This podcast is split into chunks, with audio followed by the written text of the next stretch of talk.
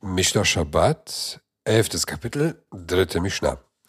Wir haben in den vergangenen Mishnayot gelernt, dass Werfen am Shabbat genauso eine Arbeit ist wie eine Sache heraustragen. Wer eine Sache aus dem privaten in den öffentlichen Bereich trägt oder umgekehrt oder wirft, muss ein Opfer bringen. Was aber, wenn ich mich im öffentlichen Bereich befinde, dort eine Sache aufhebe und sie trage? Wie weit muss ich eine Sache tragen, um ein Opfer schuldig zu sein? Die Antwort ist vier Amot, also zwei Meter ungefähr. Das gleiche gilt fürs Werfen. Wir werden auf die genauen Details noch zurückkommen. Sagt die Mishnah, Hazorek arba'a amot bakote lemala me asra tvachim kazorek be'avir. Wenn jemand etwas aus vier Amot Entfernung gegen eine Wand wirft, so gilt es, wenn er das Geworfene oberhalb zehn Tvachim kleben bleibt, wie in die Luft geworfen. Worum geht es hier? Jemand steht im öffentlichen Gebiet und wirft einen klebrigen Gegenstand vier Amot oder zwei Meter weit oder mehr und dieser Gegenstand trifft eine Wand und bleibt an der Wand kleben. Jetzt kommt es auf die Höhe an wo der Gegenstand an der Wand kleben bleibt.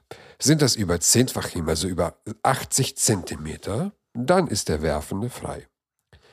Die Luft des öffentlichen Bereiches erstreckt sich nur bis zu einer Höhe von 80 Zentimeter.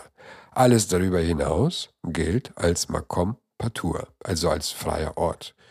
Es ist erlaubt, von einem Makom Patur in alle Bereiche zu tragen und umgekehrt.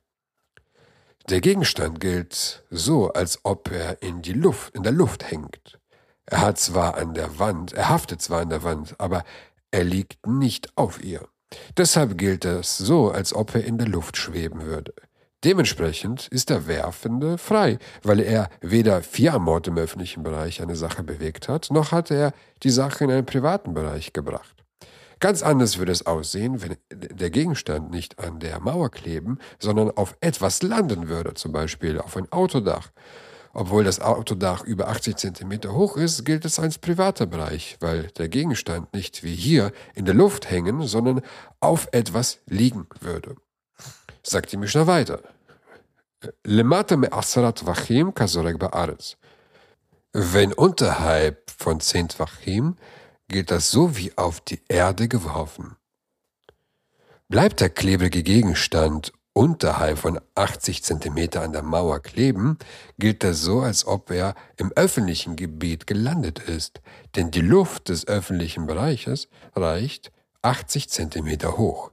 In unserem Fall bleibt der Gegenstand unterhalb der 80 cm kleben und das ist so, wie, sagt die Mishnah, Hazorek ba'aretz arba'a amot chayav. Wer in vier Amot Entfernung etwas auf die Erde wirft, ist schuldig. Der Werfende muss ein Opfer bringen, weil er vier Amot weit einen Gegenstand im öffentlichen Bereich bewegt hat.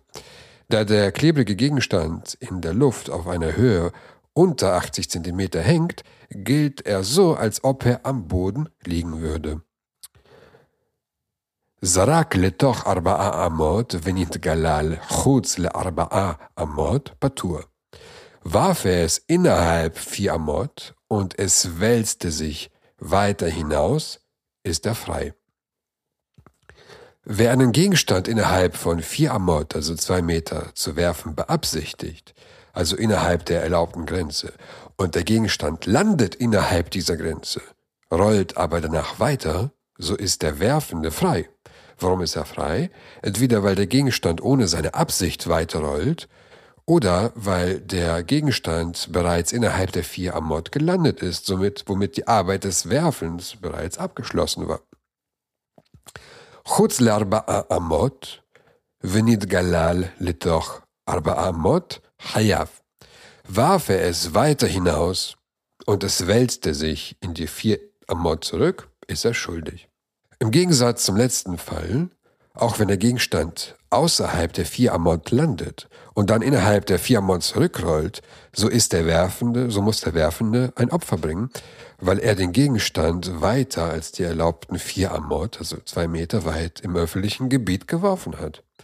Dass der Gegenstand zurückrollt, ist dabei unbedeutend, da er außerhalb der, den vier Mod die Erde berührt hat, womit die Arbeit des Werfens abgeschlossen war. So muss er ein Opfer bringen.